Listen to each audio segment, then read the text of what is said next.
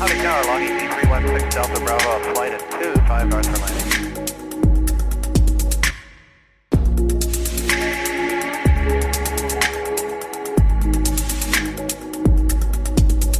Willkommen an Bord und willkommen im Jahr 2021.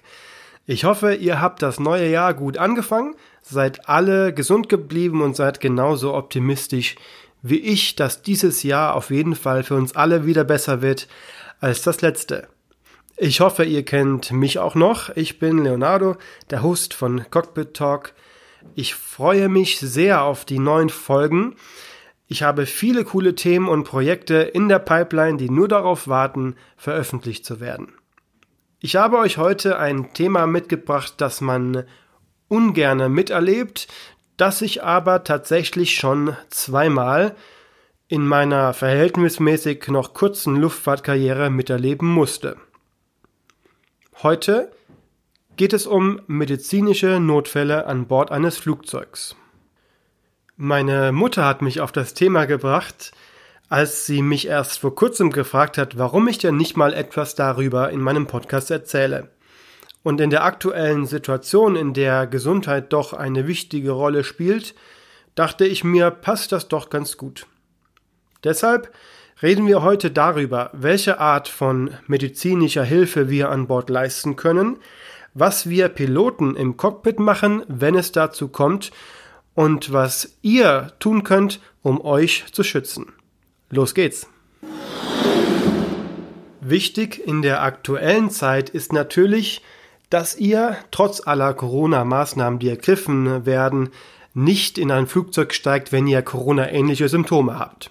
Das ist, denke ich, jedem klar. Deshalb klammern wir diesen Fall heute mal aus.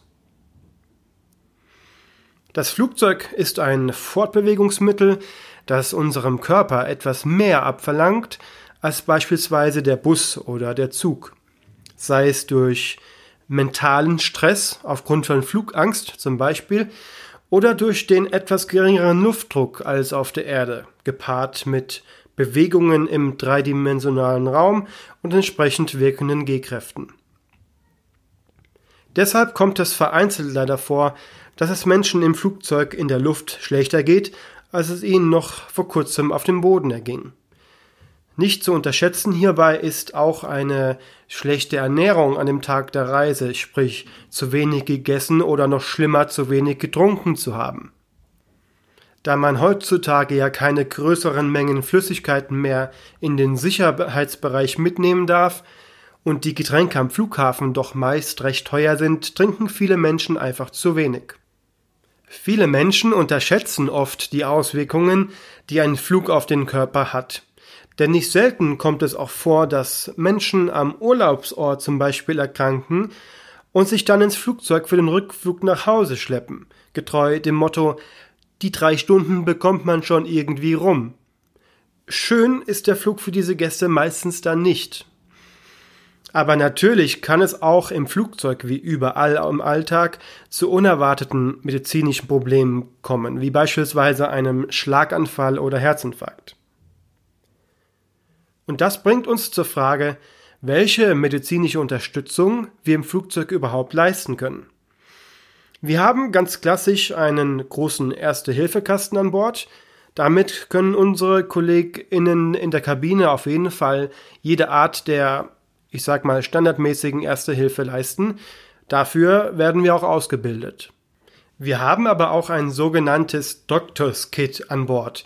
Darin befinden sich ein paar Medikamente, Infusionen und alles, was ein Arzt zur Behandlung von Notfällen benötigt. Alles natürlich im Rahmen dessen, was man an Bord überhaupt machen kann. Dieses Doctors Kit ist allerdings nur von Ärztinnen zu benutzen. Des Weiteren gibt es einen Defibrillator an Bord, ähnlich wie man ihn auch in öffentlichen Bereichen findet, und außerdem medizinischen Sauerstoff. Doch was passiert denn nun, wenn es einem Fluggast schlecht geht? Das muss natürlich, so banal es klingt, erst einmal erkannt werden. Auch wenn die KollegInnen regelmäßig mit einem geschultem Auge durch die Kabine gehen und um auch den Zustand der Gäste zu checken, ist es natürlich wichtig, dass die FlugbegleiterInnen sofort von anderen Fluggästen oder vom betroffenen Passagier selbst über das Problem in Kenntnis gesetzt werden. Das löst dann eine Art Kettenreaktion aus.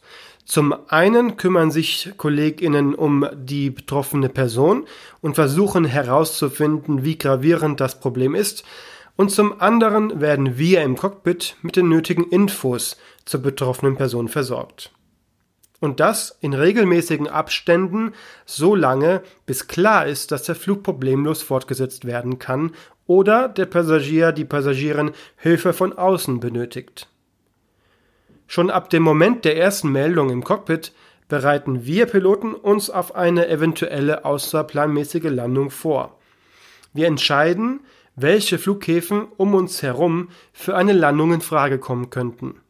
Dazu suchen wir erst Flughäfen, die groß genug für unser Flugzeug sind, aus, dann checken wir beispielsweise das Wetter an den Flughäfen und machen uns auch darüber Gedanken, wo die Person die beste medizinische Versorgung bekommen könnte. Da gibt es natürlich auch auf dem Weg durch Europa Unterschiede von Land zu Land, ganz ohne Vorteile. Wenn unsere FlugbegleiterInnen also feststellen, dass es sich um ein gravierendes medizinisches Problem handelt, welches nicht durch gängige Erste Hilfe gelöst werden kann, wird über die Lautsprecher ein Arzt bzw. Ärztin oder auch anderes medizinisches Personal ausgerufen. Überraschenderweise hat man auch recht oft einen Arzt oder eine Ärztin unter den Passagieren. Wenn dem so ist, kümmert sich die medizinische Fachkraft um den betroffenen Passagier mit Hilfe des Doctors Kit und darüber können unsere Kolleginnen uns Piloten natürlich noch besser über den Zustand der betroffenen Person informieren, damit wir einschätzen können, wie zeitkritisch eine Landung wäre. Auch das spielt bei der Wahl des Ausweichflughafens natürlich eine Rolle. Ich hatte vorhin ja schon angekratzt, dass ich selbst auch schon zwei medizinische Probleme an Bord hatte. Die waren beide recht ähnlich, beides waren Gäste mit Verdacht auf einen Schlaganfall. Das hat dann tatsächlich zu zwei Ausweichlandungen geführt.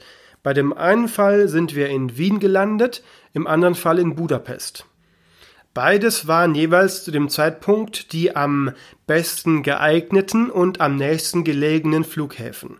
Wenn also klar ist, dass der Passagier, die Passagierin im Krankenhaus behandelt werden muss und wir schnellstmöglich landen müssen, kann das Ganze recht schnell gehen. Wir haben uns ja vorher schon Gedanken darüber gemacht, wo wir, wenn nötig, landen würden. Und dann muss man diesen Plan nur noch in die Tat umsetzen. Das heißt, wir informieren die Fluglotsinnen über den medizinischen Notfall, Dafür können wir, wenn es sehr zeitkritisch ist, auch Luftnotlage erklären mit den bekannten Worten Mayday. Damit haben wir vor allen anderen Flugzeugen Priorität und können eine schnellstmögliche Landung sicherstellen. Daraufhin bereiten wir das Flugzeug wie üblich für die Landung vor und in der Zwischenzeit bereiten die Kolleginnen die Kabine für die Landung vor. Im Anflug informieren wir auch den Flughafen darüber, dass wir, sobald wir am Boden angekommen sind, im Flugzeug einen Notarzt benötigen. Dieser wartet dann bereits auf uns. Wenn wir dann also am Boden angekommen sind, wird der Passagier, die Passagierin dem Arzt übergeben und die Behandlung so weit wie möglich außerhalb des Flugzeugs fortgesetzt. Die Begleitung und das Gepäck bleiben dann auch vor Ort. Für die übrigen Reisenden ist das natürlich nicht das Ende der Reise. Meistens geht es dann natürlich mit entsprechender Verspätung weiter ans ursprüngliche Reiseziel. Jetzt möchte ich kurz eine Bitte einschieben. Wenn es dazu kommt, und es passiert zum Glück nicht oft, dass ein Mensch im Flugzeug medizinische Hilfe benötigt und wir deshalb eine Zwischenlandung einlegen müssen. Habt doch bitte Verständnis dafür.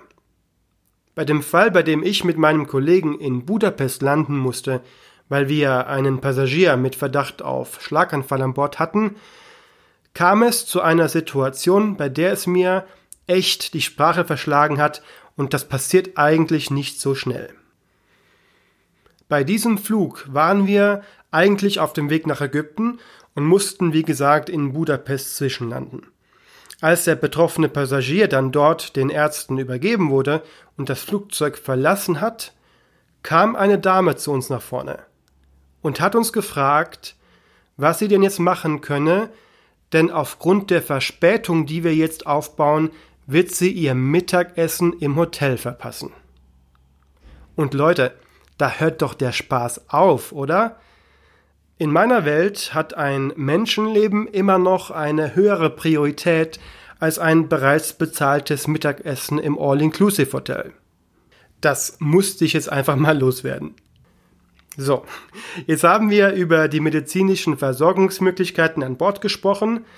Ich habe euch erklärt, was wir im Cockpit machen, wenn es einem Passagier, einer Passagierin schlecht geht und jetzt sollten wir noch darüber reden, was ihr machen könnt, um euch im Falle eines Falles zu schützen. Denn auch wenn die erste Hilfe in 11 Kilometern Höhe nicht schlechter ist als am Boden, muss jedoch klar sein, dass die Zeit, die bis zur Landung vergeht, nicht immer gleich sein kann. Das hängt schlicht und ergreifend von der Position ab, an der man sich zu dem Zeitpunkt befindet. Zwar haben wir innerhalb Europas eine recht hohe Dichte an geeigneten Flughäfen, diese müssen aber auch an diesem Tag anfliegbar sein. Damit meine ich, das Wetter muss zum Beispiel gut genug sein. Deshalb von mir der Tipp. Wenn es euch im Flugzeug mal nicht gut geht, egal was es ist und wenn es nur ein bisschen Kreislauf ist, meldet euch bitte rechtzeitig bei unseren KollegInnen in der Kabine, die helfen euch wirklich gerne und haben auch viel Erfahrung darin. Auf eurem Platz habt ihr über eurem Kopf einen Knopf, auf dem eine Person abgebildet ist. Wenn ihr den drückt, sind die Kollegen direkt bei euch. Eine frühzeitige Meldung an die FlugbegleiterInnen ist neben der Bitte, gar nicht erst krank in ein Flugzeug zu steigen, also die wichtigste Maßnahme, die ihr ergreifen könnt, um euch zu schützen. Und damit sind wir auch schon am Ende der heutigen Folge angelangt. Ich hoffe, ich konnte euch das Thema etwas näher bringen. Wenn ihr noch Fragen dazu habt, scheut euch nicht mir zu schreiben. Gerne per E-Mail cockpittalk at mail.de oder auch per Instagram at cockpittalk. Jetzt werde ich euch aber nicht wie üblich bis nächste Woche verabschieden, denn wir hören uns erst in zwei Wochen wieder. Da wir alle große Hoffnungen haben, dass dieses Jahr auch für die Luftfahrt wieder ein besseres wird und ich neben der Arbeit trotzdem an diesem Podcast festhalten will, wird es Cockpit Talk von jetzt an alle zwei Wochen jeden Montag geben. Die nächste Folge, dann in zwei Wochen, wird große Neuerungen mit sich bringen und ich bin schon sehr gespannt darauf, was ihr dazu sagt. Gerne könnt ihr diesen Podcast natürlich auch abonnieren, wenn ihr das noch nicht gemacht habt und über eine Bewertung oder jede Art von Feedback freue ich mich auch sehr. So, das war's für heute. Wir hören uns in zwei Wochen wieder. Bis dahin macht's gut, bleibt gesund und denkt dran, man lernt nie aus.